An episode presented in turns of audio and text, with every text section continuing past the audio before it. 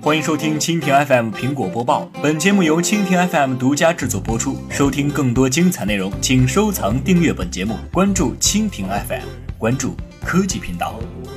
对于苹果覆盖的人群来说，用户首要关注的还是外形设计。不过，今年的苹果并不想在这方面下很大的功夫。毕竟，更多的惊喜还想留给明年才是关键。之前不少外媒给出的消息称，今年的 iPhone 将加入新配色，而主色是黑色。相比其他配色来说，黑色绝对是 iPhone 七必买的配色，毕竟整体感觉和谐了不少。现在还有网友送出所谓的 iPhone 七音量键，让人比较吃惊的是，的确是黑色。而给出图片的网友还强调，iPhone 七的黑色版本将被称为黑麻雀，其实际效果更接近磨砂黑，实物看起来相当漂亮，因为天线。条也是黑色。此外，消息还强调，今年 iPhone 七的闪光灯会改用四枚 LED，其在形式上与过去并没有什么变化。手机的摄像头依然凸起，不过造型改成了火山口式造型，相对美观一些。据悉，iPhone 七的防水功能也会加强，其储存空间是三十二 GB 起步，有两个版本可选，其中一个版本内置了双摄像头，名称有可能是 iPhone 七 Plus，也有可能叫 iPhone 七 Pro。